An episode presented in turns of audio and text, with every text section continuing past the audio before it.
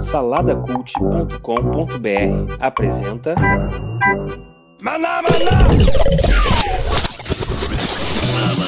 Você está ouvindo Maná com Manteiga.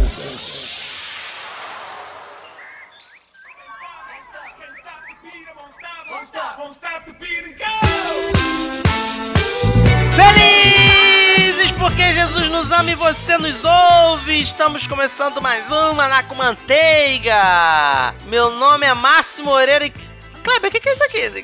Que que é indo... endometri... O que, que você tá fazendo aí, cara? Maná com manteiga falando disso, cara? É, rapaz, é nós, né? Eu sou Kleber Pereira e a pergunta é essa mesmo, Márcio. Endométrio o quê? Momento bem-estar no Maná com manteiga. É verdade, é isso mesmo. Momento bem-estar bem colocado, disse tudo. É, explica pra gente aí, explica pro pessoal, pra manada que tá nos ouvindo, Kleber, como é que essa pauta veio parar aqui, cara? Que, que negócio é esse aqui? Cara, é maneiro, né? Essa coisa da gente ter parceiro, ter parceria, né? Tá fazendo um trabalho ampliado aí do Maná com Manteiga. A gente acabou, eu e Max, fomos no mês do outubro rosa do ano passado, a gente foi até o ERJ gravar um programa falando sobre saúde da mulher, né? É uma doença, doença rara e tal. Aí a gente pegou lá um, um dos pesquisadores e fomos conversar um pouquinho para poder colocar as mulheres a par de uma doença que tem perturbado bastante, cara, as mulheres e muitas delas não conhecem, não sabem, não sabem o que que é. E a gente resolveu fazer uma pauta aí prestigiando o nosso público feminino, né, para poder elas terem aí um pouco de informação também a mais. Então, selo conteúdo concreto lá em parceria com nossos estúdios lá do pessoal da UERJ. É isso aí, é um conteúdo concreto em parceria lá com a galera da UERJ, né? O pessoal muito maneiro. Universidade do Estado do Rio de Janeiro. É isto aí, exatamente, cara. Bacana, e, e aí ficou um pouco fora de time na época, porque a gente gravou no finalzinho de outubro, não é isso? Foi, foi isso. E aí agora, como estamos no mês da mulher, ou próximo de, nós estamos colocando aí esse episódio. Que você que tá nos ouvindo não estranhe, Maná com Manteiga, a gente já fez episódio já no lixão de gramacho, a gente já fez episódio. É. Cara, agora pra enumerar de cabeça aqui, não tô isso aí, esse assunto acabou pintando agora. Mas a gente já fez muito episódio, a gente já fez aquele sobre artes marciais, que foi uma pegada bem social. Verdade, né? verdade. Lá atrás. Então, não é novidade aqui no Maná com Manteiga a gente colocar temas de utilidade pública. Minha voz falhou, falei utilidade pública. Você viu que deu uma desafinada? É, Eu deu uma desafinadinha. Utilidade pública. É verdade. Em homenagem às mulheres.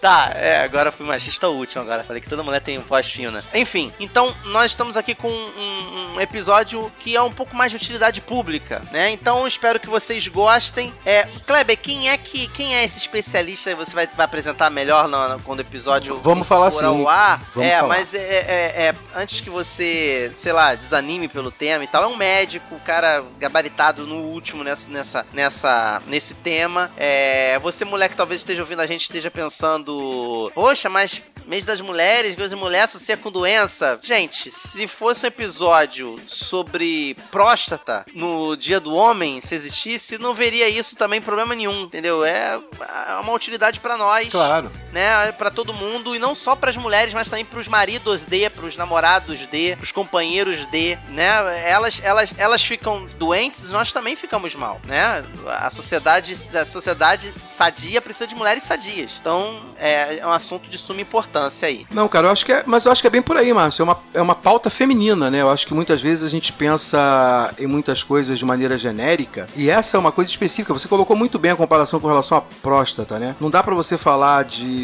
coisas pra mulher sem pensar numa coisa que seja exclusivamente da mulher. E nesse caso, a gente tá falando de uma coisa exclusi- exclusivamente da mulher, como a próstata é exclusivamente pro homem. O câncer de mama, por exemplo, que hoje é muito figurado falando de, de mulher, na verdade também dá em homem, pô. E, e é associado toda hora à mulher, mas na verdade Mas também o que dá em eu homem. quero né? reiterar é porque impacta todo mundo, né? Claro, cara? Claro. parar com esse negócio de que ah, é problema delas, é problema seu, é problema não, é problema de todo mundo, é saúde de todo mundo, Cara, né? Enfim. e quem ouvir esse episódio vai perceber que é realmente um problema de todo mundo, né? Porque a, do- a doença é tão agressiva, né, no seu quadro maior e, e tem tanto problema pela falta de informação, né? Acho que a gente falando disso, as pessoas vão começar a tomar cuidado do- com os sintomas, porque ela, ela é uma doença que pode ser muitas vezes confundida com uma série de quadros que as mulheres estão mais acostumadas e os homens também, ver nas mulheres. Então o cara fala, ah, não tá sentindo dor, mas isso é mulher assim mesmo, né? TPM e tal. E não percebe, né? Não, não percebe como é que a doença chega e, e é um problema, porque o avanço dela se deve a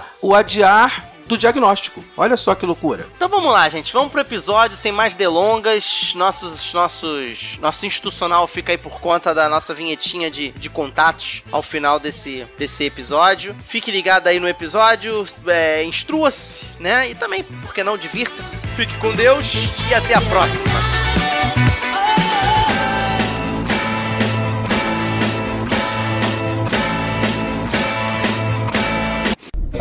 Na na na na.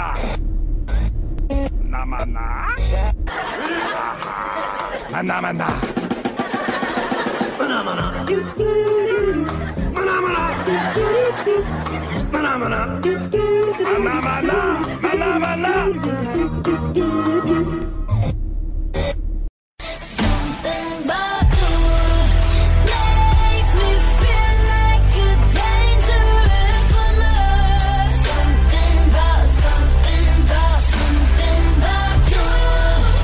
Alô, você que está aí pelas rampas da UERJ e mediações, seja bem-vindo a mais um conteúdo concreto. Esse programa que é feito em parceria com a Rádio UERJ e com o site Salada Cult. Cara, a gente está aqui né, para falar de um assunto que não é simples, né? Como nada no conteúdo concreto é. E eu tô aqui do meu lado com meu amigo Max Gama. Fala, Max. Aê, bom dia, boa tarde, boa noite para você que nos ouve nas ondas da Rádio Erge ou no Salada Cult.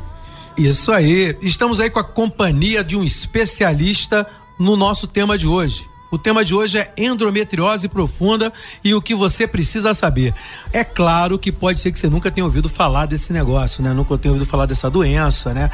É uma coisa que aflige muita gente, mas o doutor Marco Aurélio está aqui para poder falar com a gente. Como é que tá, Marco Aurélio? Tudo bem? Tudo bem, é um prazer participar aqui. Bom dia a todos os ouvintes.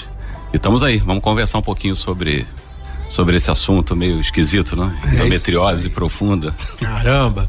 Marco Aurélio, diz aí pra gente qual é a sua formação e onde você está trabalhando, o projeto que você está envolvido. Diz pra gente. Sim, é, eu, na verdade, me formei, a graduação foi na UFRJ, medicina, e residência médica também, e depois, em 1994, vim para a UERJ. Já são 22 anos. E aqui eh, entrei como professor da ginecologia e hoje estou na chefia da disciplina da ginecologia, então, da Faculdade de Ciências Médicas do Estado do Rio de Janeiro. E também sou coordenador do ambulatório de endometriose do Hospital Universitário Pedro Ernesto. E esse foi o primeiro ambulatório do Rio de endometriose criado por nós em 1997, que inclusive nós comemoramos todos os anos. Existe um evento que nós criamos que chama Endometriose em Rio, em alusão lá ao velho Rock in Rio, né? Mas todo ano a gente faz, esse é o 19, então, claro, que a gente faz inicialmente esse congresso era feito aqui mesmo na, na UERJ, mas ganhou proporções maiores. Hoje é feito até fora aqui das salas da UERJ, porque ganhou uma proporção com 100, 200 pessoas indo, com convidados internacionais. Esse ano nós temos um convidado de Barcelona, que é o Francisco Carmona, que vai nos brindar com esse endometriose em Rio. Então, em comemoração ao ambulatório de endometriose aqui do Hospital Universitário Pedro Ernesto. A gente está trazendo esse tema, né? Você vai achar estranho, né? Conteúdo concreto tratando de saúde. A gente vai tentar fazer aí uns dois programas ou três falando de saúde. Né? Primeiro, a gente queria aproveitar essa questão aí do outubro rosa, né, Max? Pra gente poder falar um pouquinho da saúde da mulher, né? E falar um pouco depois da saúde da família. E a gente vai tentar aproveitar esse finalzinho aí do outubro rosa para poder falar um pouco disso. A gente vai falar um pouco depois do que é verdadeiramente aí o, o laboratório de endometriose, como é que se cria uma coisa tão específica no trato dessa doença. Antes mesmo de entrar no- na doença em si, eu queria perguntar ao doutor, é, esse evento ele é aberto ao público, todas as pessoas podem ir, é, como é que... Fala um pouquinho mais, que eu fiquei interessado até para as pessoas poderem conhecer também o que é a doença, né? É, na verdade, é, a gente já organizou palestras e continua organizando. A gente procura fazer palestras para leigos. Esse evento, especificamente, é para educação médica. É claro que ele é aberto, mas o programa é voltado, linguajar, são temas bem aprofundados sobre essa questão para poder passar essa informação para os médicos que não são especialistas ou que não lidam com essa doença o tempo todo. E depois a gente conversa mais na frente. Pra vocês terem uma ideia, o retardo no diagnóstico da doença chega a 8 a 10 anos. Muito por desconhecimento da doença. Então a mulher fica ali sofrendo muito tempo. Então é importante a gente também ensinar os médicos que não estão ali lidando com essa doença todo dia e que lidam com pacientes. Mas, como você falou, é importante também ter eventos É. para o leigo para explicar um pouquinho e até que ele possa cobrar do médico. Também, olha, eu acho que eu tenho isso, eu Claro, ouvi claro. isso e, para poder também colaborar no seu próprio diagnóstico. essas jornadas técnicas são boas para até de repente tem algum médico tratando em algum lugar e ele tá meio isolado aí vem junta todo mundo e troca ideia troca informação eu sei como é que é isso é muito é muito bom Talvez primeiro a gente devesse falar para os nossos ouvintes o o que é né o que é bom né esse nome é porque a gente tá meio É. já acostumado a ouvir o, o pessoal de casa deve estar falando endométrio o quê endometriose endometri quem? É, é por aí. Inclusive, como você mencionou no início, endometriose profunda, né? O que você precisa saber. Você não sabia nem que tinha endometriose mais profunda. quer, dizer, quer dizer que tem superficial. Na verdade, tem, tem sim. Né? Mas a definição de endometriose é só a gente pegar a palavra, né? O que quer dizer ose? Ose quer dizer doença. Endométrio é um tecido do corpo humano, então é, é doença do endométrio. Então a primeira coisa seria isso, a doença que vem do endométrio. E para você saber qual é a doença, tem que saber qual é a função, o que, que é o endométrio. Isso. O endométrio é o tecido normal que recobre o interior do útero. Isso é normal, ele está ali. Esse endométrio, ele é um tecido que cresce rápido. Por quê? A natureza quer que a mulher engravide. Ela tem relação, né? Fez ali o tal óvulo ali, o espermatozoide, fez o embrião, o embrião vai de encontro ao útero para poder se implantar ali no, no endométrio. Então ele tem que crescer, ele tem ali alguns dias no ciclo para poder receber o neném. Quando não recebe, o que que acontece? Mulher menstrua. Ele é eliminado. Ele não consegue ficar ali. Ele- uma parte dele é eliminada. Ele é muito, é um tecido muito especializado. E aí uma parte vai embora. Ele é eliminado do útero, passa pela vagina e sai como menstruação. E aí, já falando até um pouquinho por que, que vem a doença. né? Só que parte do sangue que sai ali por baixo, ele não sai totalmente pela vagina. Ele tem um refluxo. Esse sangue com esse tecido que está sendo eliminado, ele passa pelas trompas, a gente chama de tubas uterinas, e cai dentro da barriga. Então, isso é um fenômeno universal. Todas as mulheres, quando menstruam, parte do sangue cai dentro da barriga. Então, esse endométrio é transportado lá para dentro. E aí que entra a questão toda. O endométrio lá dentro, como é esse tecido que cresce rápido para receber o neném, ele ainda está viável. E ele se implanta, ele gruda nessas estruturas onde o sangue escorre dentro da barriga. E esse tecido, esse endométrio, gruda em vários órgãos. No ovário, na própria trompa pelo lado de fora, em cima da bexiga, em cima do intestino. E aí o endométrio passa a crescer todo mês junto com o endométrio que está dentro do útero. E a mulher passa a ter tipo, como se fosse mini úteros. Ela tem vários pequenos úteros dentro da barriga. E quando ela menstrua, no mês seguinte, por exemplo, além de perder o sangue, de crescer o endométrio dentro do útero, começa a crescer o endométrio também fora do útero. E aí é chamado de endometriose. A definição é a presença do tecido endometrial fora do útero. Pronto. Então a definição é até simples. É endometrial, a doença do endométrio está fora. E as pessoas confundem, ela acha que endometriose é uma doença do útero. Não é do útero. O útero não está doente. O útero apenas ele né, vai ter a menstruação, vai, vai eliminar o tecido, esse tecido que é eliminado pelo, pelo útero. Eu até brinco às vezes, é como se fosse um vulcão em atividade. O problema não é o vulcão, não é a montanha, é a lava que sai Que sai dele. dele e espalha e começa a fazer o estrago. É mais ou menos isso. O senhor falou uma coisa que chamou bastante a minha atenção, né? Que é a questão do toda mulher. É, não é porque toda foi, mulher, né? foi minha também eu Não, achei eu falei, cara, toda é, mulher, né? Eu falei, toda mulher, então, coloca pelas, pelas trompas ou pelas tubas uma quantidade de endométrio. uma pequena né? parte do Uma tecido. pequena parte desse tecido. Né? A gente está falando de um tecido, pelo que você está falando, é um tecido vivo. E como tecido vivo, ele continua ali ativo, funcionando tal. O que faz para algumas mulheres isso ser diferente e virar uma ose, uma doença? É, essa é uma grande pergunta, né? E aí entra, é claro que entra o sistema imunológico em relação. É uma guerra entre o que chega e o que o sistema imunológico consegue eliminar. É uma guerra o tempo todo. Então vocês imaginem como um do fator de risco para endometriose. Seria o excesso de menstruação, muito sangue, teve poucas gestações, poucas gravidezes. Porque quando a mulher engravida, não menstrua. Quando ela amamenta, praticamente não menstrua também. Se ela não teve muitos filhos e sempre menstrua ao longo da vida, ela tem mais menstruações. Aquelas que têm menstruação em excesso, possibilidade do sangue chegar é maior, ou que tem alguma incompetência imunológica para eliminar essa célula. E isso entra pela parte genética também. É claro que a genética interagindo com o meio ambiente, porque o meio ambiente agride muito o sistema imunológico também. Existem vários disruptores que a gente chama endócrinos, são eh, substâncias normalmente produzidas por lixo industrial, pela industrialização de produtos, plásticos aquecidos, agrotóxicos, uma série de questões que hoje a mulher está nesse ambiente que não é propício, não ajuda o sistema imunológico, pelo contrário, atrapalha. Então, se ela não tem uma boa genética de para combater esse esse tecido, a gente vai ter endometriose, que gente antigamente se calculava que 10 a 15% das mulheres. Hoje a gente estima que cerca de 20%, em alguns locais 25%. Então, uma em cada quatro, uma em cada cinco mulheres tem endometriose. Ou seja, não é pouco. Não é pouco. Essas 80% conseguem eliminar ou menstruam menos, ou têm mais filhos, enfim, é, e aí se livram da doença. E, e o problema é que algumas dessas quatro não têm o diagnóstico fechado e sofrem mês a mês com aquela coisa sem saber o que é, né?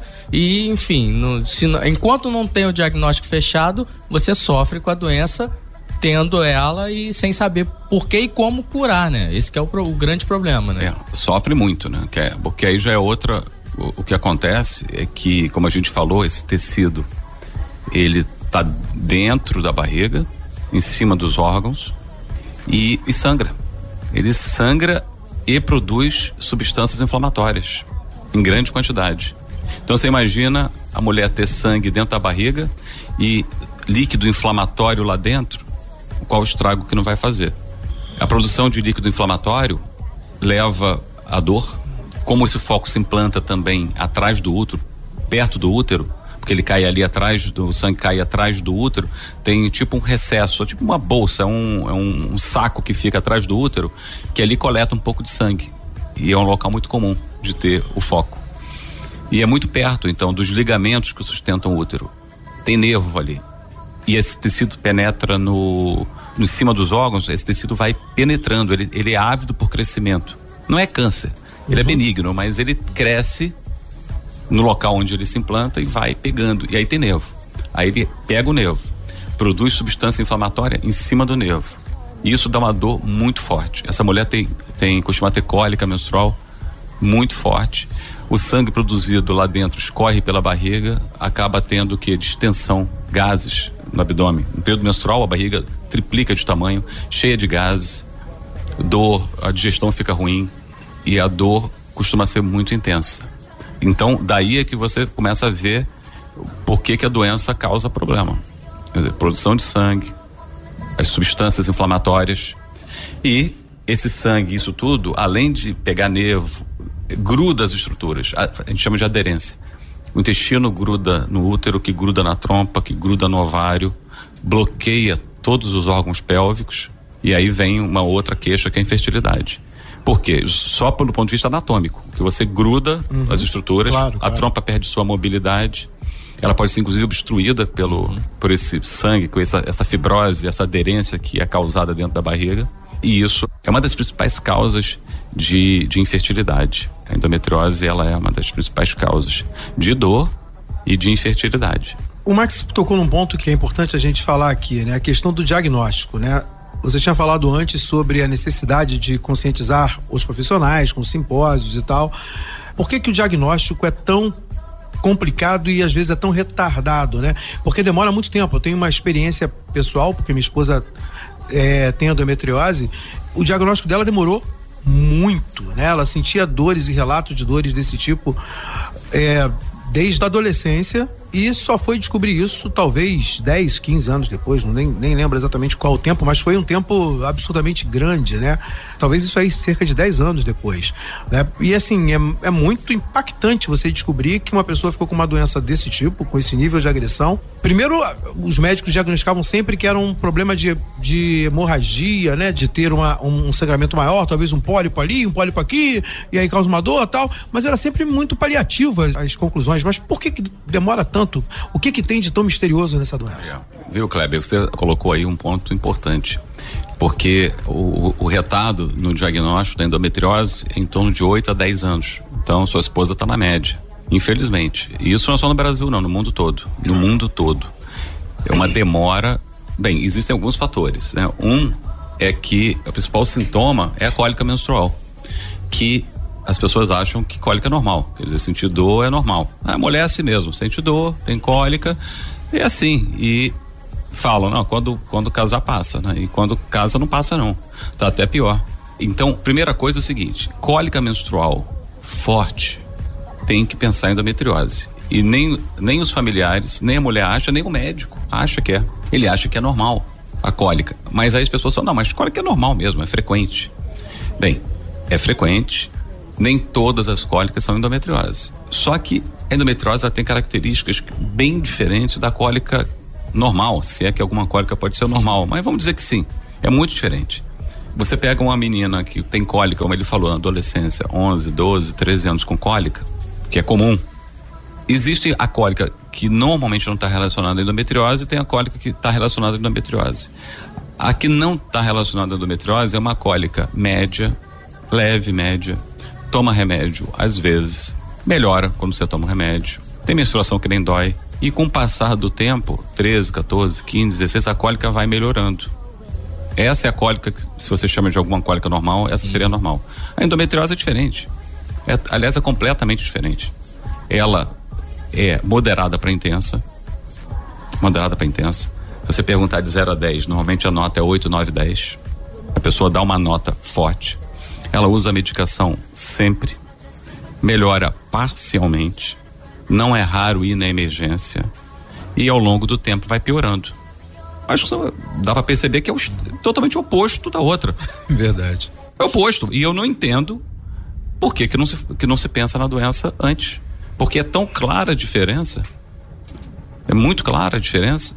E as pessoas ainda continuam achando que essa cólica, nota 8, 9, 10, que usa remédio sempre, vai na emergência, quando casar passa. Não passa, piora. Porque a doença vai progredindo. Só que essa dor que eu tô falando acontece em 90%. 10% não tem dor. Aí eu, eu até brinco, né? Não sei se isso é felizmente ou infelizmente. Porque, claro, é melhor não ter dor. Só que às vezes a doença é grave, cresce e não tem alerta. Ela avança muito sem alerta Sem nenhum, alerta. né? E ela vai descobrir normalmente que é outra queixa da paciente, é não conseguir engravidar. Hoje a endometriose é a principal causa de infertilidade feminina. Que eu sei que o Kleber já me falou até que vai conversar depois sobre infertilidade, numa, Uhum. numa entrevista. Isso, isso aí. Então a endometriose, ela é um uma, uma das não é a única, óbvio, tem fator masculino, mas feminino, a endometriose é um dos principais fatores que você encontra em clínicas de fertilização, etc, é a endometriose. Que vem, a maioria tinha dor e não deu bola, e algumas não tinha, esses 10% não tinha dor nenhuma. Só descobre só descobre quando quer engravidar e aí vai fazer exames e descobre endometriose, muitas vezes endometriose profunda. A solução, talvez, pra tua pergunta, seja todo mundo ter um doutor Marco Aurélio ao lado. Porque tá tão simples, pra mim tá tão claro como é. É verdade. porque assim, eu conheci a doença até pela, por conta da esposa do Kleber, eh, que tem, a gente acompanha de perto o sofrimento, relatos de dor, enfim.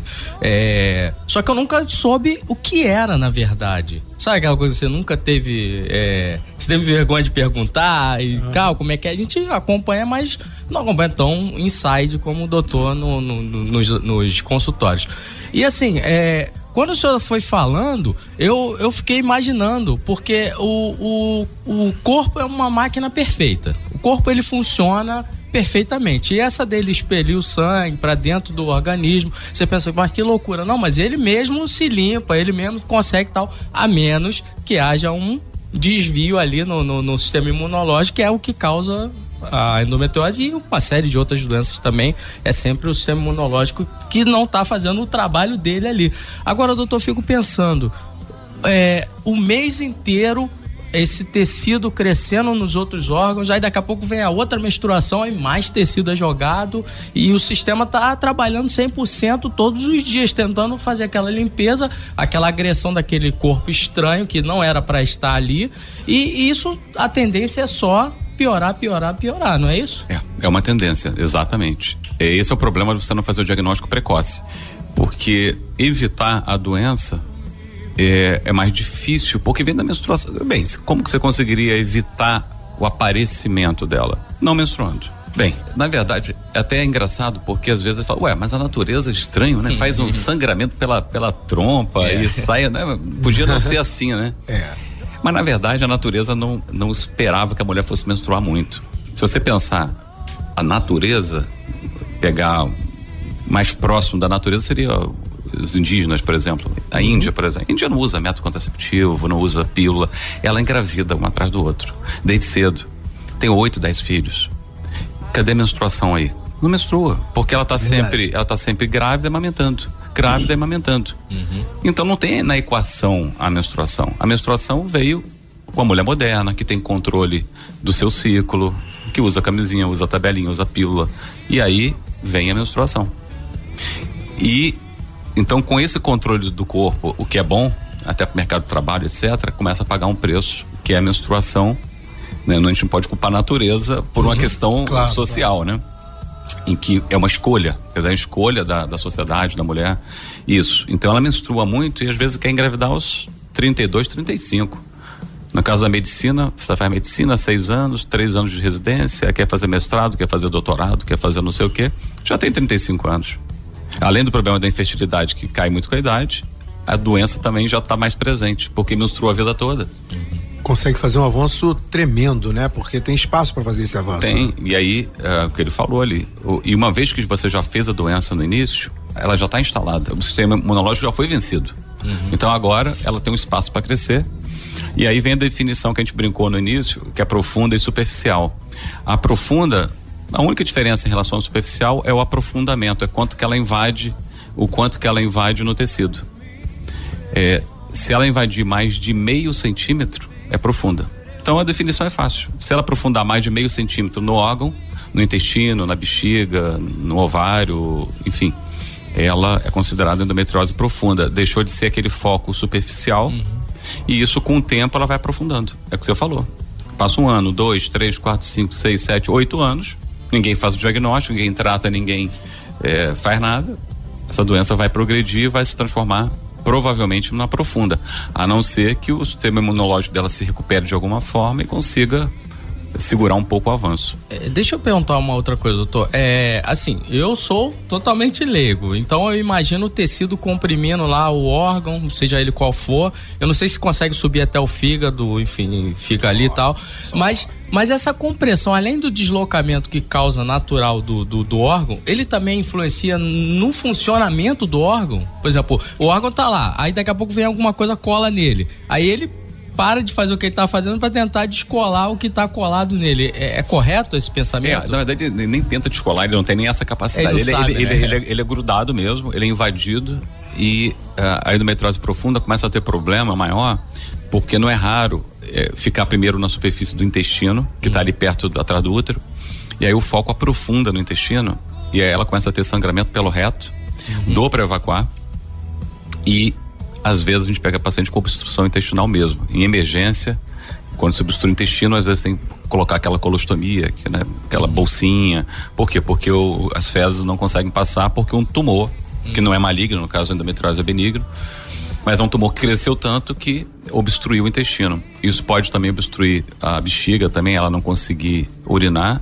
Não é nem o habitual. O habitual é pegar o ureter, que é aquele caninho que vem lá do, do rim, Do rim. e aí pode dilatar o rim, pode perder inclusive o rim, com essa obstrução pela, pela endometriose.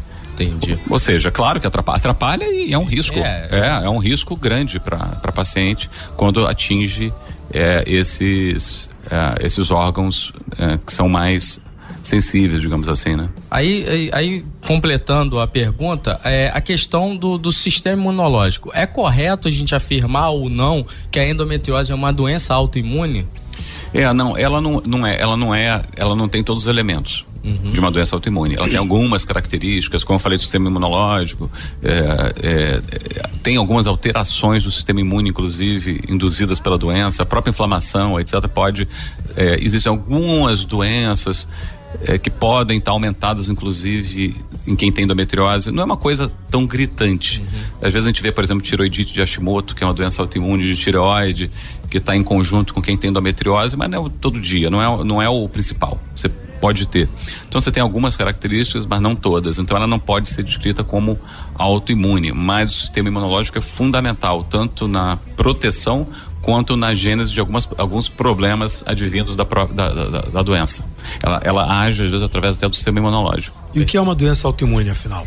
A grosso modo, ela, o sistema imunológico, ela agride, o principal característica, ela agride um órgão que é seu, normal. Você tem a tireoide e aí você faz anticorpo como que se ela fosse uma, uma bactéria, por exemplo.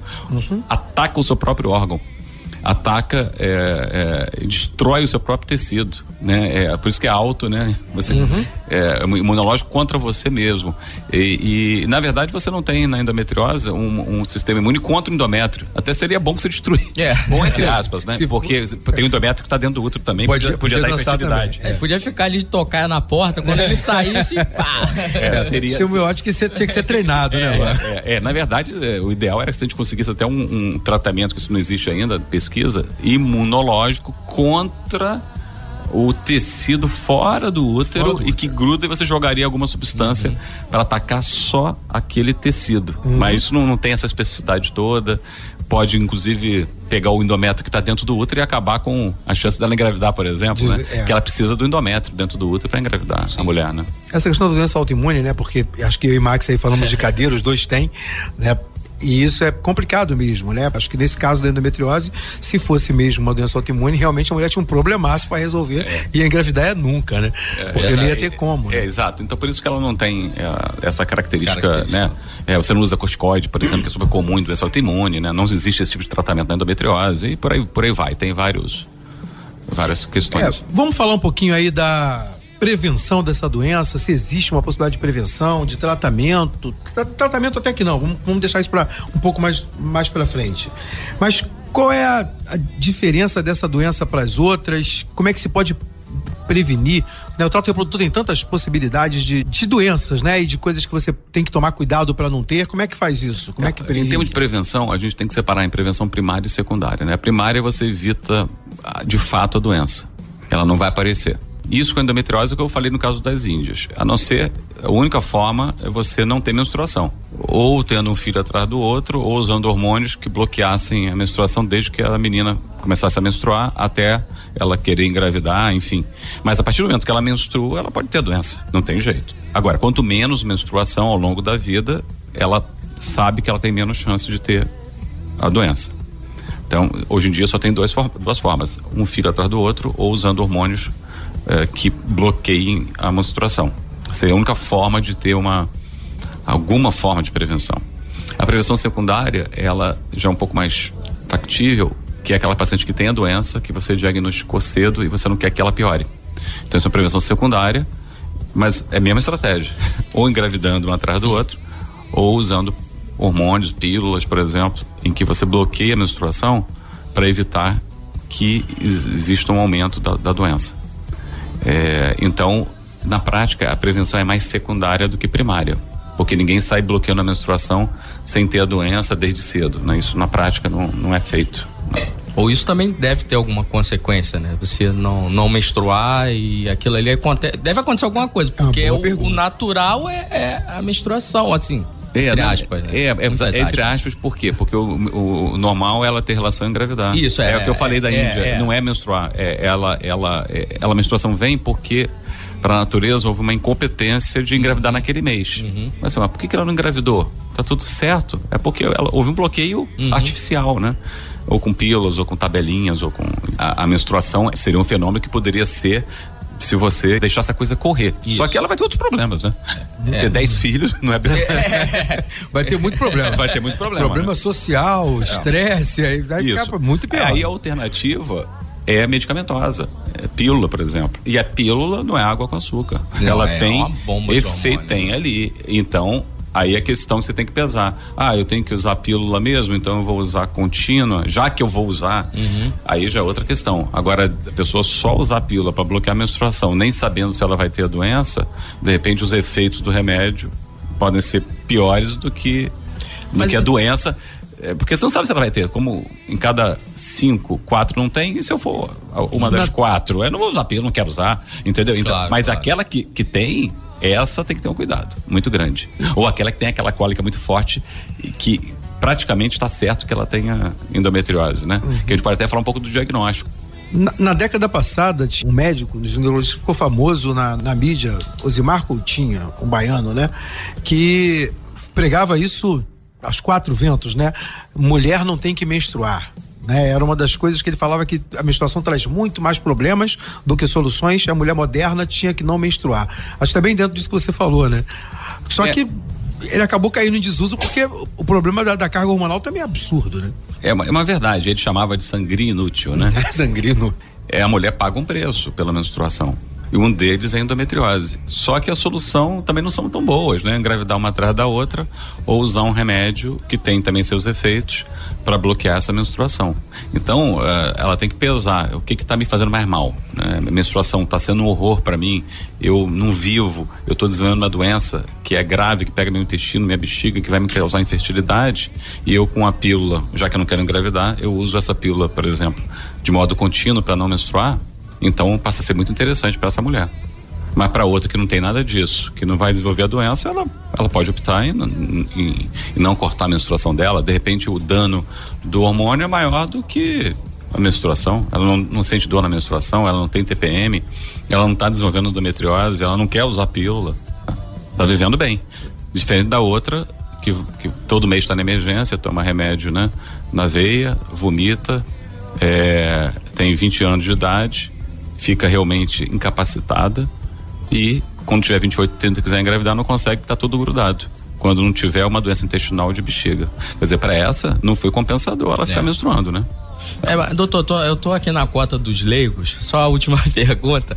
É, quando você interrompe esse, esse ciclo natural da menstruação via remédio, porque ninguém vai ter 10 filhos, nem 15, isso aí tá fora de cogitação, não tem jeito. Pro organismo dela, além da bomba, do- do- do- das coisas hormonais, pra onde vai? É, tipo assim, ela tem que sangrar, teria que sangrar todo mês, mas aí o, o remédio ele impede esse sangramento. Mas e aí a função natural do, do organismo? Como é que fica nesse caso? O óvulo vai, vai acontecer o quê? Vai ser destruído, mas e aí? Não vai sangrar? É, vai é, é o efeito da pílula. né? A pílula, é, é, ela bloqueia a ovulação. Então o, o óvulo fica poupado ali no ovário. Ele não é, ele não é nem, ele nem Ah, sai. ele fica lá. Fica- ele Ah, já tá, tá. ali. Na verdade, o- a mulher nasce com um número de- X e ele é apenas estimulado a crescer e Isso. ovular. Se você tá freando, ele fica parado, ele Fica fica, lá. congelado Ah, lá no, sim. no ovário. Você perde com o passar da idade que ele vai entrando em, em atresia, em atrofia, com o passar da idade, independente Uhum. de, de remédio ou não. né? Então, a, a pílula, o que que ela, ela bloqueia essa ovulação e ela impede o crescimento daquele endométrio. Uhum. Então, vendo, o sangue não vai para lugar nenhum porque você não forma o tecido. Ele Ele fica carequinha. Porque o endométrio tem a parte funcional, que cresce e descama, e tem o endométrio basal, que não sai nunca, não é eliminado na menstruação. Esse fica. Então o endométrio fica ali, ó, só no basal, quando você está usando pílula direto. Entendi. E quando sangra com o uso da pílula, não tem muito tecido, é mais o vaso que rompe. Então o mecanismo de sangramento com o uso contínuo da pílula é diferente da menstruação.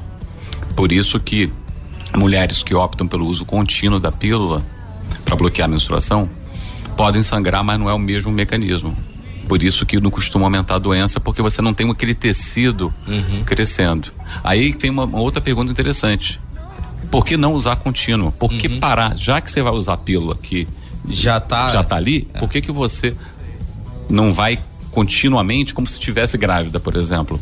Já que está usando a pílula mesmo? Essa é a questão. Hoje existe uma tendência muito grande de a gente usar esse esquema estendido ou contínuo, porque ele oferece várias vantagens e esse uso contínuo não faz mais mal do que a pílula parando todo mês. Ou seja, o risco da pílula ela já tem. Risco de trombose, por exemplo, que a pílula pode dar, ela já ganhou. Só que com o uso contínuo isso não aumenta. Mas ela tem uma série de benefícios, que é diminuir o TPM, o sangramento e a endometriose. Pretty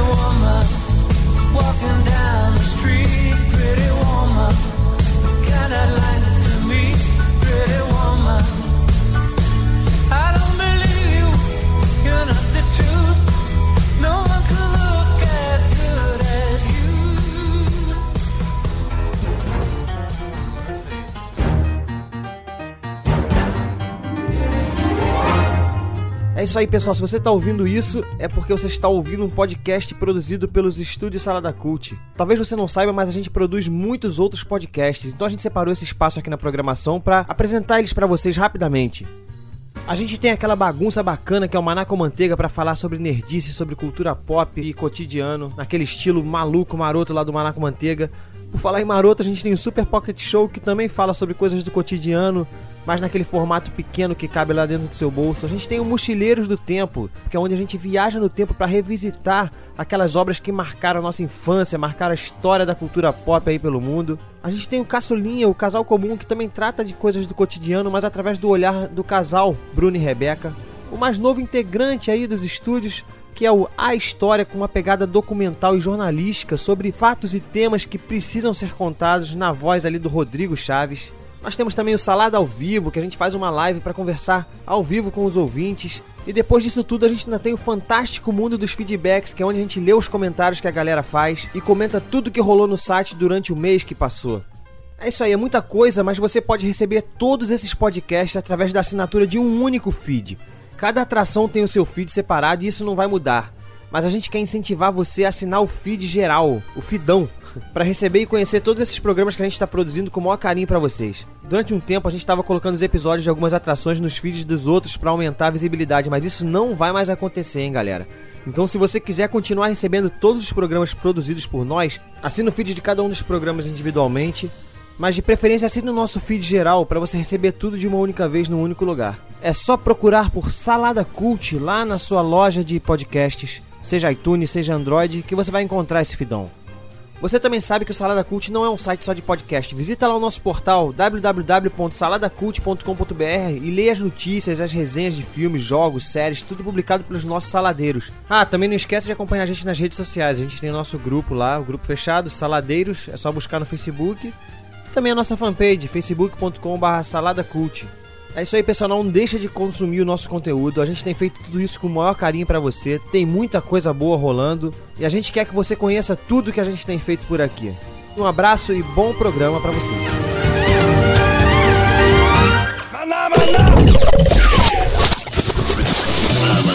Você está ouvindo Maná com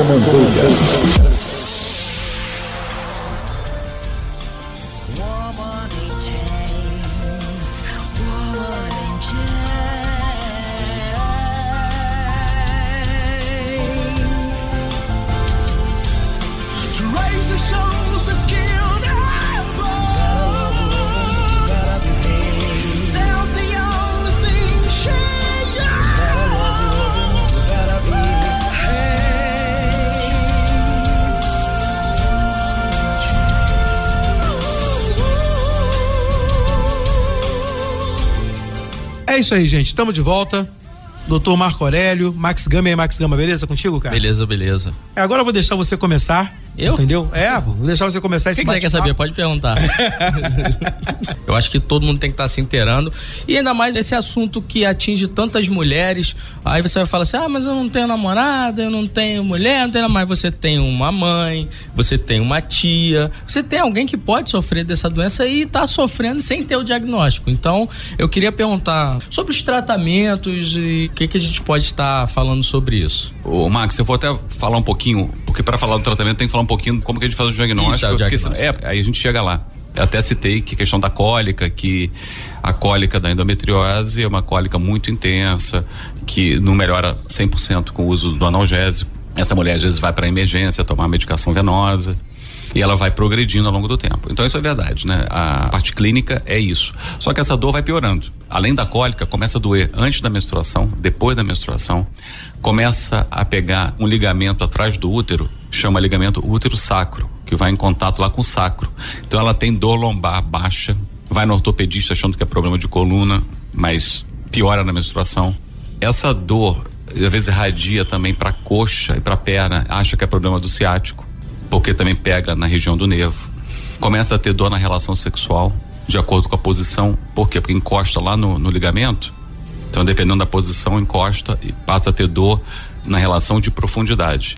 Começa a ter dor para evacuar, como eu falei, porque está pegando ali às vezes o intestino. No período menstrual pode ter diarreia com dor.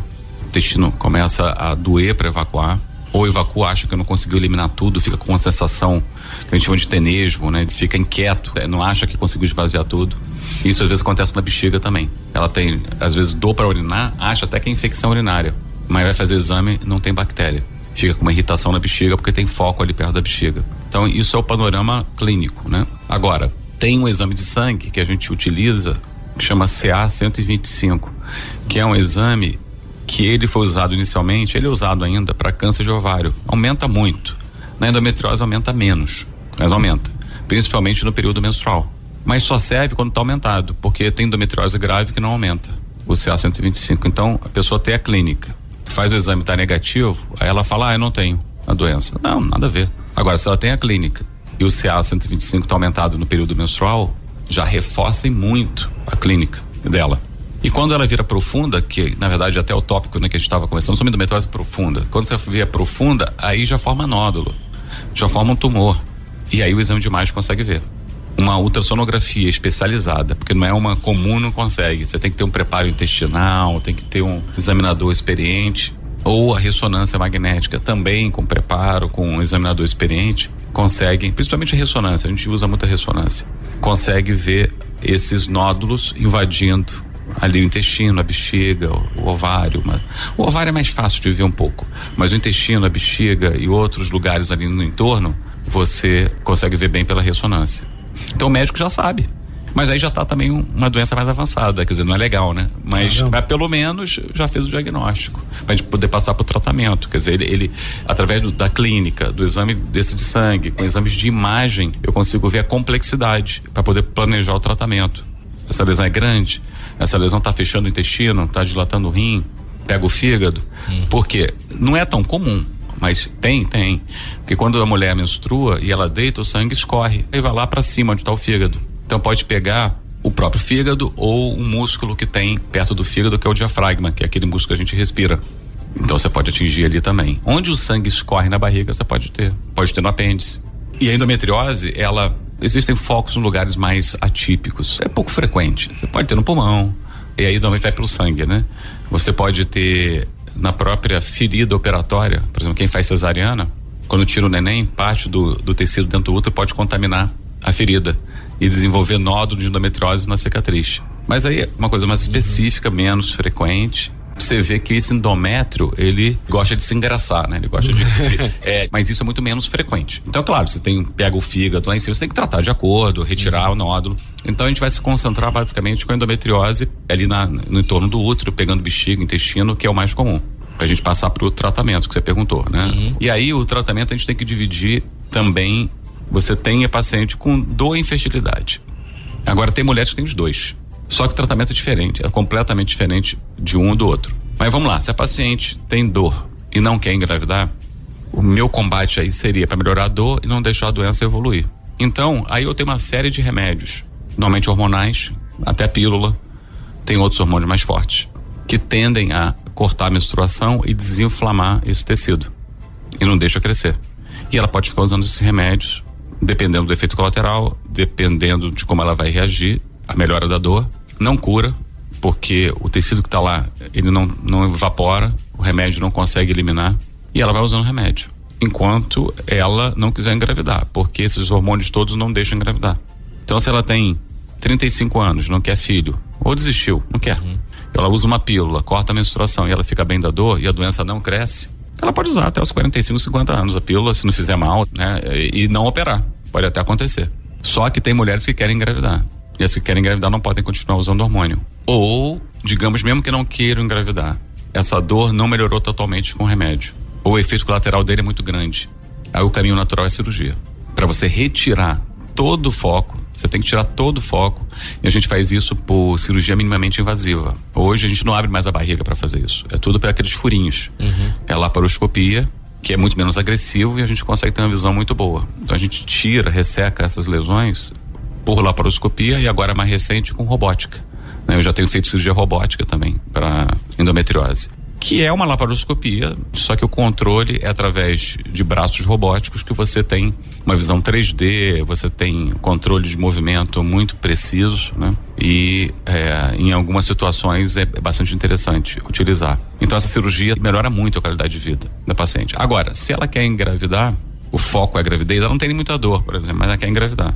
Não está conseguindo, só dois anos, três anos tentando engravidar, está com 32 anos, por exemplo. E aí você tem duas opções na paciente que não tem dor. Ou você faz a cirurgia, porque quando você solta, tira o nódulo, você solta as trompas, etc., aumenta a chance de gravidez. Se ela tem 30, 32 anos, ela tem tempo ainda para engravidar. Se o parceiro não tem nenhum problema sério e as trompas estão boas, você pode deixar ela tentar engravidar um ano, por exemplo.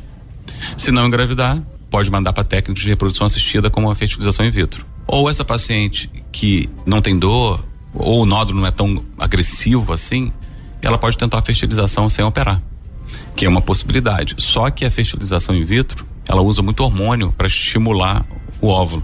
E esse hormônio piora a doença. Então tem que ter um cuidado enorme, porque ela pode ter um crescimento do nódulo muito rápido com o estímulo da fertilização in vitro. Dependendo da extensão, os próprios médicos da fertilização preferem que ela opere antes, para não correr o risco de crescimento, por exemplo, um nódulo grande no intestino ou na bexiga. Segundo você está falando, o que a gente pode detectar, acho que pensando aqui no meu fantástico mundo de Bob, né?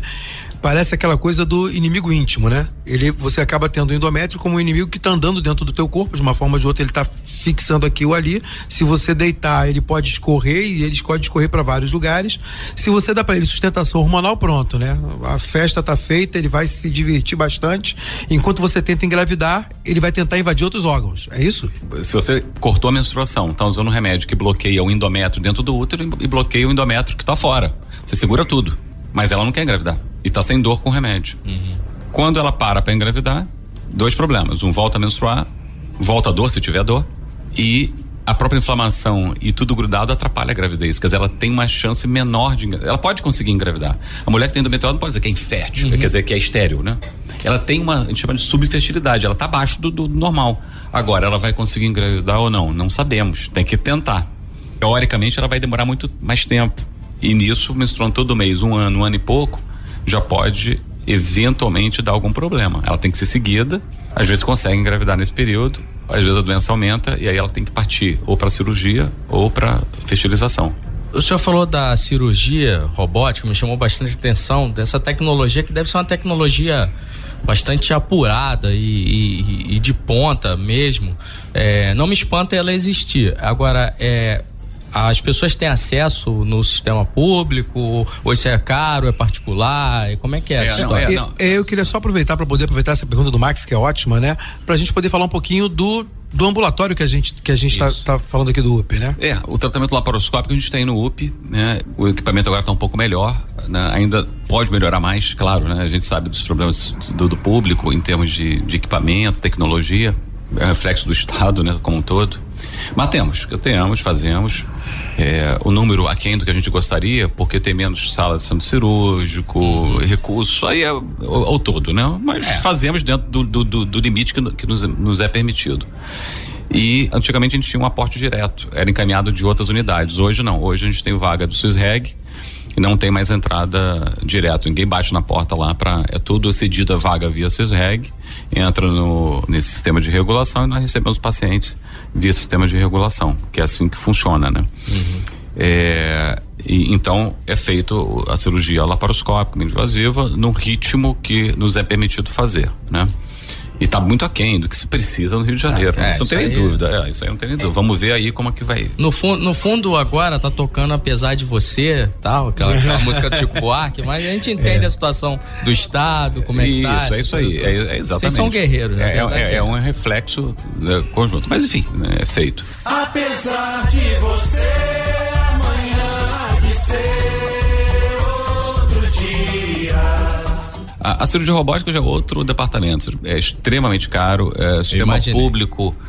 é, tem, nós temos até, se não me engano, dois no Rio, que é no INCA, que é feito de rotina para câncer. É um, é um instituto que muito voltado e tem recursos, né? E isso é legal. Acho que foi até o primeiro, foi público, foi no INCA. Eu Acho que o Marcílio também tem, né? Mas é específico, né? De Forças Armadas, né? E não tem mais nenhum. E no Brasil afora tem muito poucos. E até privado tem uns quatro hospitais só no Rio que tem. E se eu não me engano, nem, nem pro plano de saúde tem ainda. A ANS, eu acho que a cirurgia robótica não é ainda codificada. Então, na verdade, nem quem tem Caramba. plano de saúde pode fazer. Pode fazer. Você tem que pagar totalmente é, privado, nem pelo plano eu acho que você ainda consegue fazer a robótica. E ela cresceu, a robótica em si ela cresceu muito e vem crescendo muito, não exatamente na área da ginecologia, apesar de como eu falei, a gente faz para endometriose casos determinados que são às vezes é melhor executado pelo robô, mas para próstata, né? Câncer de próstata realmente você tem uma preservação de nervos e que pode diminuir eventualmente, por exemplo, a impotência de vinda de um câncer de próstata que o homem tem que fazer. Porque você tem a visão 3D, você tem uma, uma imagem muito, né, muito boa, com uma delicadeza. Então isso pode eventualmente ter algum impacto no homem e quem sabe até na própria mulher também, que a gente poupa mais nervos, tem uma série de questões, mas isso é, precisa um pouco mais de dados, mas existem, digamos assim, uma tendência que isso possa ocorrer. Nos Estados Unidos, hoje, câncer de próstata, em cada 10 cirurgias, 9 são feitas pelo robô. Só uma em cada 10 não são feitas por um robô. Um câncer de absurdo, próstata. né? É, então 90% lá. Aqui ainda está, claro, você pega institutos maiores aqui no Brasil, já de renome, chega a 40, 60% das cirurgias já são robóticas para próstata. Foi o que o carro-chefe. Mas a cirurgia robótica ela permite realmente você ter algumas alguns elementos, mas o ganho para mim é, não é nem tanto da robótica para lá para cirurgia laparoscópica que tá aí por aí, é da laparoscopia para cirurgia tradicional de barriga aberta. Ah, sim. Esse ganho foi absurdo. Foi absurdo, né? É a cirurgia laparoscópica para endometriose é fundamental. A robótica é um plus Uhum. já num, em determinados né, procedimentos, mas aí já não destoa tanto da Claro, laparoscopia. Quer dizer, o, o que você sobe com o robô é um- uma escadinha. Uhum. Né? Entre a cirurgia comum e a laparoscópica, é a escadaria da penha. Né? um absurdo de diferença, né?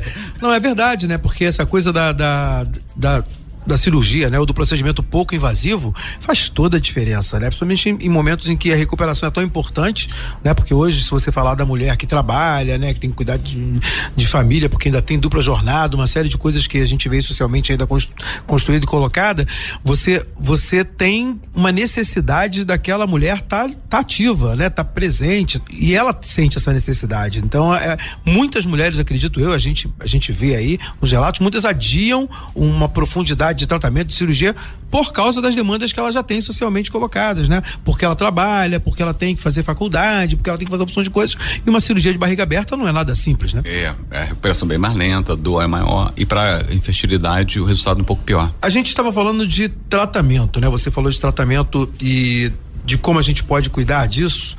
E um- uma das possibilidades, né, é uma esterectomia total, né? Você tirar o útero da mulher. Só que você tira o útero da mulher, mas e os tecidos que ainda estão lá dentro? E a esterectomia é realmente uma parada recomendada? É uma coisa recomendada para um caso como esse? Também é um tratamento para acabar com a doença? É, sempre foi considerado como um tratamento, né? Mas tem esse problema que você acabou de falar. É, é, é claro que se você tira o útero, não tem mais aquele sangue, novos focos, né? É, é um ganho, digamos assim. Mas o problema maior é você tirar o útero e deixar focos que já estão implantados nos outros órgãos. Porque não é uma doença do útero. O útero apenas jogou o sangue. E os focos que estão implantados nos, nos órgãos? Se você tira o útero, aqueles continuam. Aí você fala, ah, mas quem que alimenta aqueles focos? São os ovários, que produzem hormônio. Então, você tirar o útero e deixar os ovários, esse ovário pode alimentar o foco que ficou que o médico não tirou na hora que tirou o útero.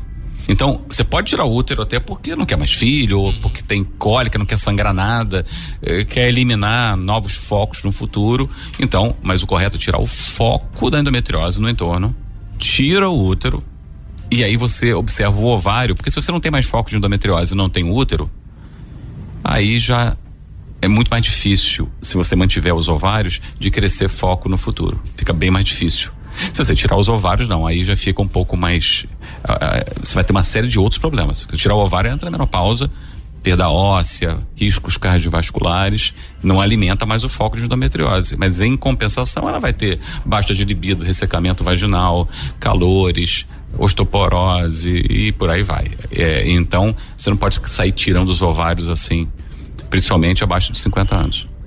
Então, então a gente tem aí duas possibilidades, né? Uma é a esterectomia total quando você tira tudo, inclusive os ovários, é isso? Não, a esterectomia total, ela é, é do próprio órgão, porque o útero você pode tirar só o corpo que sangra e tem um colo do útero. Então, quando você fala total, você tira o colo e o corpo do útero. Esse é total, porque existe a subtotal. Você tira só o que sangra e deixa o colo do útero. Isso Aham. é o subtotal. Quando você tirou o ovário, a gente acrescenta o nome. Gente- aí tem o nomezinho, né? Você- o ovário e trompa chama anexo. Então a gente chama anexectomia unilateral ou anexectomia bilateral. É, tira os anexos, digamos assim. Então, no pior dos quadros, é acabar tirando tudo para evitar que novos focos possam ser alimentados pelo, pela potência do ovário. É, mas é exceção, porque a maioria hoje está com 30 e poucos anos e quer engravidar. Então, na nossa prática, tirar o útero tem que ser normalmente acima de 42, 43 anos. É muito difícil você propor uma cirurgia radical dessa uma paciente menos de 41, 42 anos. A maioria está buscando uma gravidez. Passou dessa faixa etária, ou já está sofrida, sangra muito, ela quer dar uma resol resolver, não quer nem mais usar hormônio, não quer nem mais sangrar, não quer nem ou- ouvir mais falar em hormônio.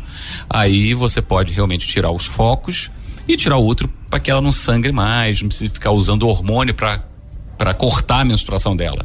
E aí ela pode se livrar de hormônios.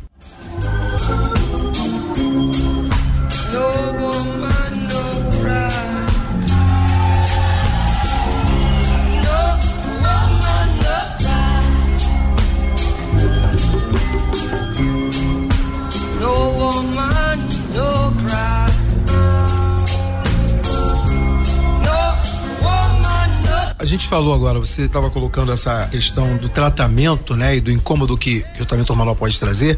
Será que a gente pode dizer que muitas vezes o tratamento hormonal, por exemplo, pode ser pior do que a doença? Normalmente não, mas em alguns casos sim. Por exemplo, a, a doença, ela não é tão extensa, ela tem uma dor moderada, mas que o remédio ainda resolve para dor, consegue resolver alguma coisa. E você não quer que a doença evolua, vai usar um hormônio para cortar a menstruação e esse hormônio pode dar efeitos colaterais, até trombose, uma série de outras questões. Ou ela sente muito mal com o hormônio e você vê que a qualidade de vida dela é pior usando o hormônio do que deixando ela só com analgésico. Só que ela corre um pequeno risco de aumentar. Mas tem algumas mulheres que não aumenta tão rápido. Então, em alguns casos em que a mulher não usa bem o hormônio e ela entende do problema e prefere acompanhar, às vezes você usa só remédio para dor e acompanha com exame de imagem e exames periódicos. E a doença às vezes não está aumentando muito, ela sente, doutor, eu fico muito melhor sem hormônio. Minha doença não está crescendo, minha dor eu estou resolvendo de outra forma, e aí eu prefiro não usar o hormônio. Então existe, mas não é o comum. Você tem que selecionar esses casos. Outra questão que também ajuda bastante, que vale a pena a gente mencionar, que quando você usa o hormônio, etc., que é a base do, tra- do tratamento, mas existem algumas medidas que a mulher pode fazer. Boa alimentação interfere, sim, né? Você uma alimentação saudável, com pouca gordura, etc., desinflama, pode dar menos dor. O estresse piora, a gente já sabe, má qualidade do sono. Então você pode, por exemplo, a acupuntura é muito bom, é um, um tratamento adjuvante muito bom para dor, deixar a pessoa mais calma, insônia, passa a dormir melhor, passa a ter um controle melhor. Então é, é um bom coadjuvante.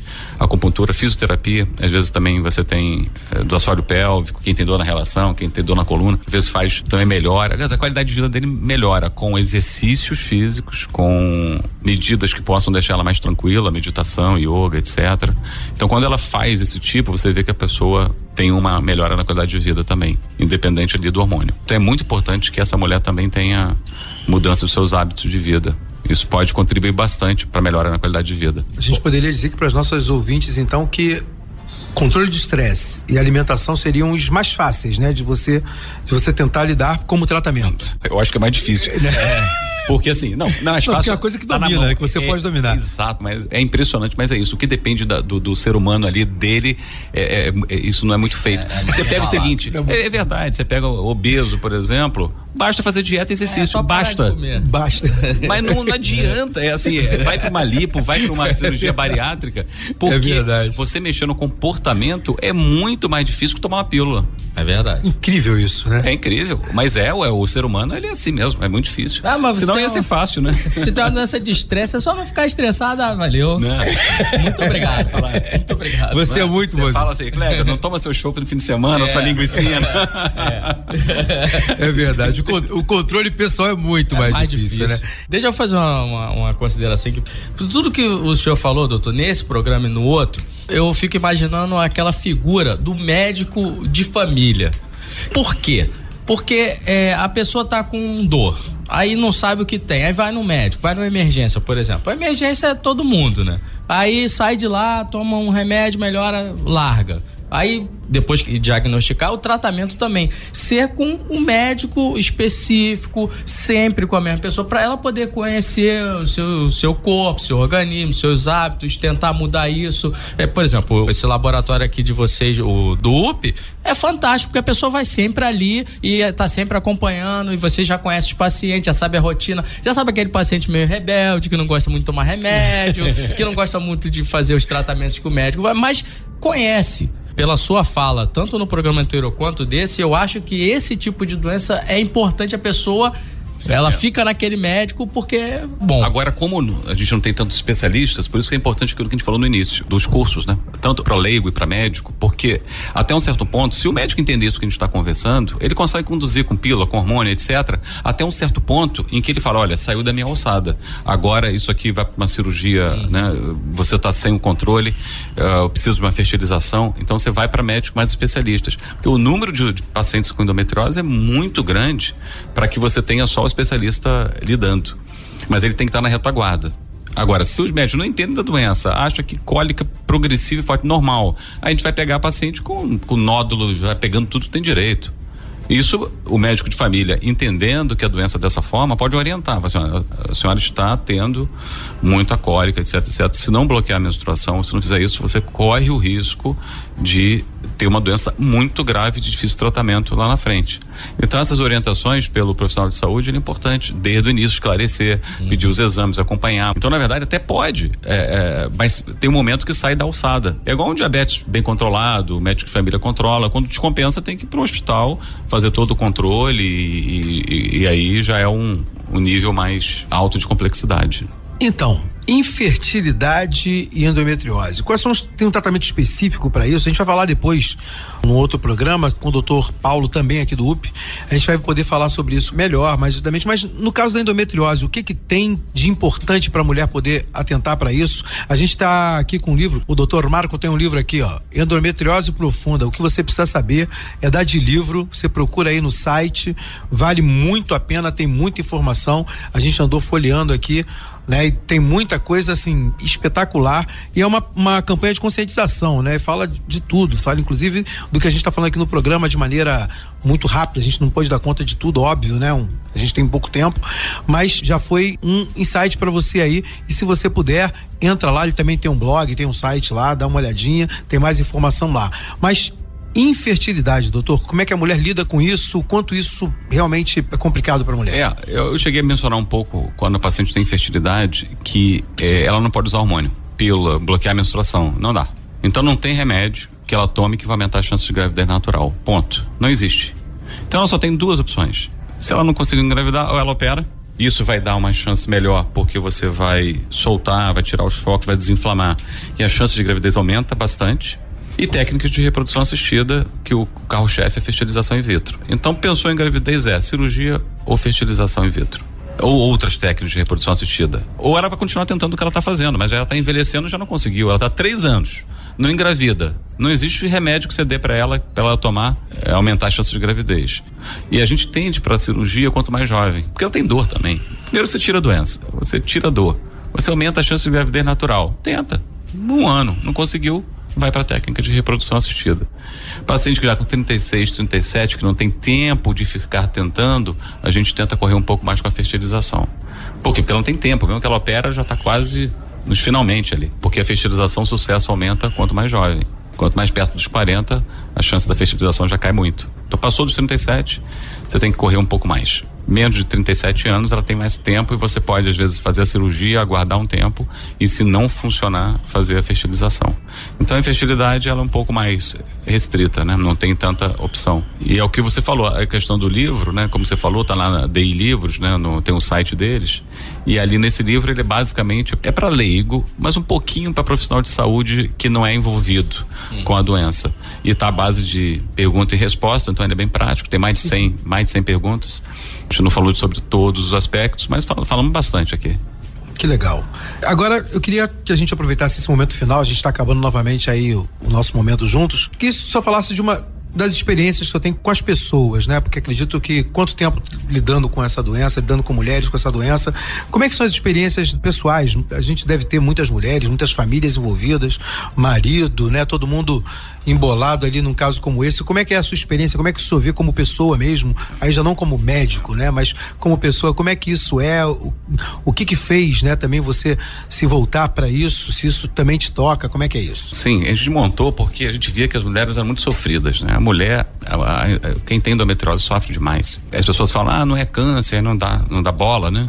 Porque não, não mata, né? Assim, não, não dá metástases, etc. Mas a gente brinca que endometriose mata em vida. Então a gente percebia o sofrimento dessas mulheres. É muito grande, muita dor. Os médicos não gostam de lidar de dor crônica. Dor é muito chato, as pessoas acham muito chato, é dor, dor, que não melhora. E, e então não tem uma solução que você usa um antibiótico melhora. E aí não querem muito tratar esse tipo de.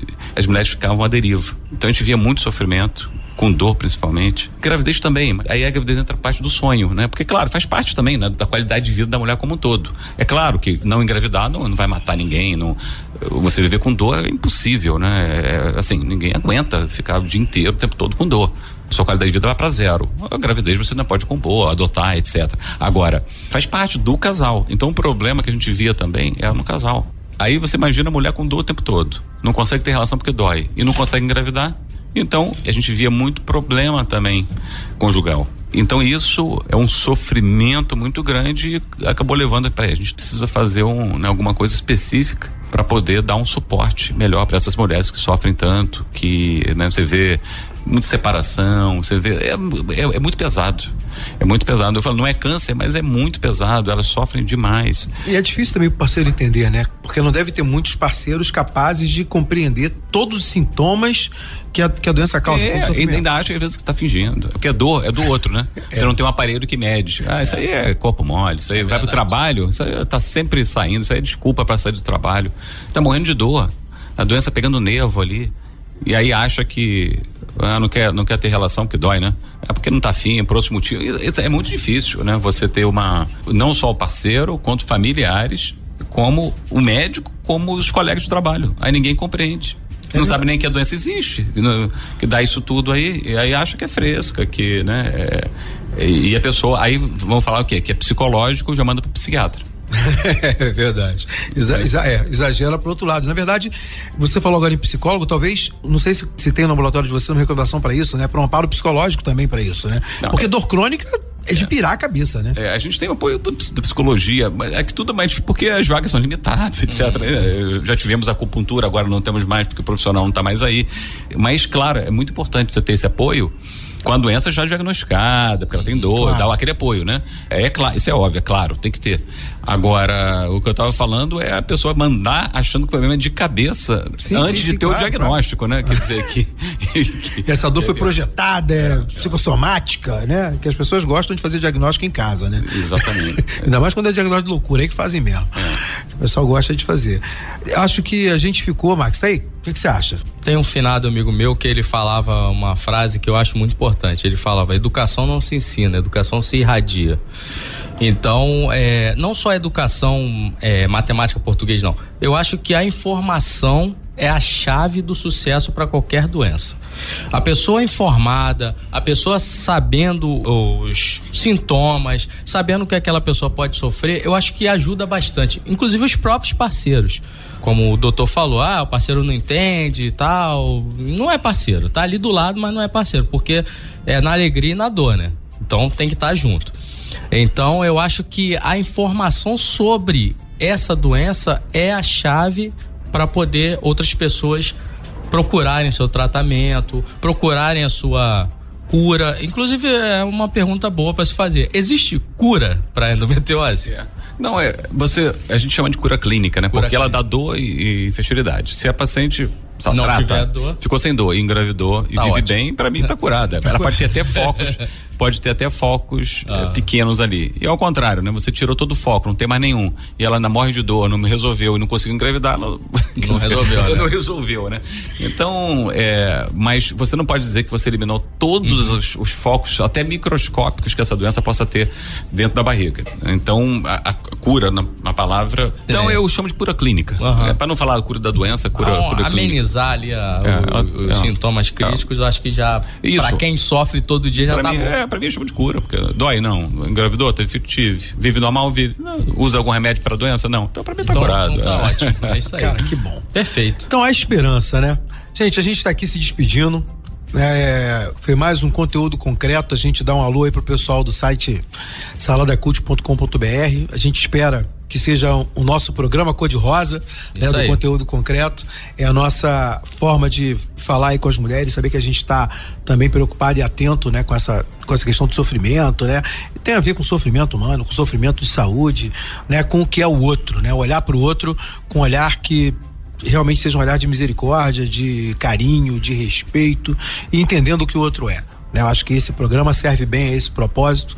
É um programa feito por homens, né? mas que tem aí no coração uma ideia de mulheres. E vamos ver se no Sala da Cult a gente coloca lá as mulheres para poder falar um pouquinho sobre isso, ampliar esse, esse foco aí, ampliar não o foco da doença, mas o foco do assunto, para que vocês possam ter uma clareza um pouco maior de como pensam as mulheres sobre isso. Eu queria agradecer muito, Marco. Você foi espetacular. Essa tua disposição de estar aqui, de conversar com a gente, né? Pessoal, por favor, comprem o livro. Entendeu? Vale super a pena. Como disse o Max muito bem, né? Informação é tudo. Então, endometriose profunda, o que você precisa saber de Marco Aurélio Pinho de Oliveira. E visita o site lá, deixa um joinha, fala ouvir, foi muito bom e vai ser muito legal. Marco, sua consideração final é isso, a despedida, um abraço. Não, é isso. Eu acho que a gente conseguiu falar bastante né, sobre a doença, é, desde o do que, que é, o diagnóstico, o tratamento. Acredito que tenha ficado bastante claro. Essa informação né, foi. A gente conversou muito. E tanto deixar orientado para a própria mulher, né, dela estar atenta a essas queixas e cobrar do profissional e o profissional da saúde estiver ouvindo a gente também né, ver a importância né, de, de, de- valorizar a queixa do paciente, eh, se ele tem capacidade de fazer o diagnóstico, vai, até eu tratar inicialmente também, se não encaminha para quem é mais especialista, dependendo né, do, do grau. Então, assim, é, eu acho que esse é recado. Né? Como você falou aí, o livro está lá na, na Day Livros e tem meu site também, que é o www.pinhodeoliveira.com.br, que tem algumas informações também que a gente sempre coloca lá dentro do, do possível, né? Mas agradecer aqui então a, a presença. Essa participação foi muito interessante. Vocês estão de parabéns. Espero que continuem fazendo aí o, o programa que vocês já estão fazendo com bastante propriedade. Max Gama. Obrigado, doutor, pelo seu tempo. A gente sabe que hoje o tempo é um artigo de extremo luxo e, e o senhor tem seus afazeres, mas se dispôs a vir aqui para nossa audiência para poder explicar um pouco sobre essa doença. Eu estou muito feliz do Kleber ter me convidado, porque eu acho que é importante falar. Quanto mais você falar e mais disseminar a informação, ela vai ser passada e eu acho que tem muita gente que pode estar ouvindo, que não sabia o que era a doença, agora já sabe, já pode procurar. Inclusive, eu queria ainda abrir um espaço para o doutor para saber se existe alguma associação de pacientes, de apoio, para que eu descobri hoje que eu tenho, como é que eu faço, tal. Tem, você vai ter, tem várias até, né? Tem Gapend, tinha o pessoal da Bend, tem, tem, eu acho que você colocando hoje no Google, No hoje Google, você vai Google. ter, Fácil, é. você vai ter blog, mas tem, tem, tem, uns três ou quatro blogs fortes aí e, e sites de, de, de portadoras da doença que vale a pena quem tem entrar em contato, né? É. Pô, legal. Gente, esse foi o nosso conteúdo concreto, né? Foi muito legal estar por aqui com vocês, foi muito legal andar por aí pelas rampas da de Mediações e nos vemos aí nas Interwebs. Fique com a gente, fique com Deus e até a próxima. Dizem que a mulher é o sexo frágil. Mas que mentira absurda. Eu que faço parte da rotina de uma delas.